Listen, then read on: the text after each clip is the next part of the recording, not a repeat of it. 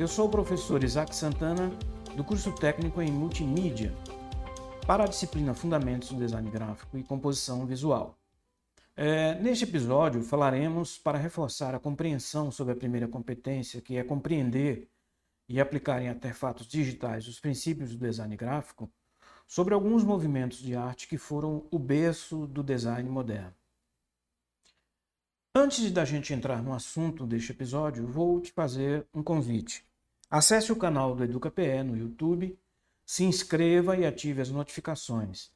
Lá você pode procurar os materiais do curso na aba das playlists. Aproveite e indique também para seus amigos e amigas. Quando falamos sobre os movimentos de arte que aconteceram ao longo da história, eu considero um desses movimentos como essencial para o design que construímos em nossos dias. Esse movimento foi o The Steel. Outra referência para o design moderno foi também a Bauhaus, escola de arte fundada em 1919 pelo arquiteto Walter Gropius. O The Steel foi um movimento que aconteceu na Holanda no meio do século XX, no ano de 1917 e foi liderado pelo pintor modernista Piet Mondrian. Essa corrente valorizou as linhas e as cores primárias.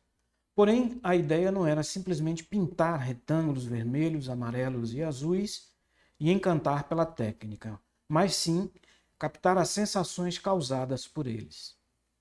O arquiteto e também pintor Theo van Doesburg liderou o movimento na arquitetura e buscou apresentar uma estética leve e funcional, valorizando os espaços abertos e a luminosidade, típico do design que observamos hoje.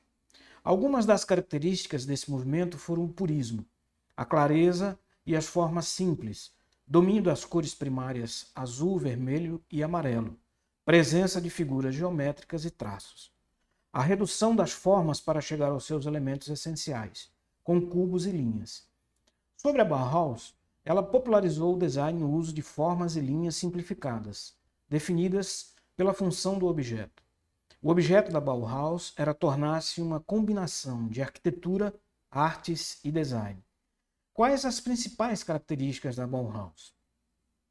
A utilização de materiais como aço, vidro e madeira, a junção do artesanato e da arte, a arquitetura integrada ao urbanismo e a funcionalidade dos produtos. A escola Bauhaus era constituída por profissionais de diferentes áreas, além de designers e arquitetos. Também faziam parte da equipe engenheiros, pintores e artistas industriais, representando tendências inovadoras de cada setor. A gente fica por aqui. Obrigado pela escuta e pela atenção. Fique atento aos próximos episódios. Até lá!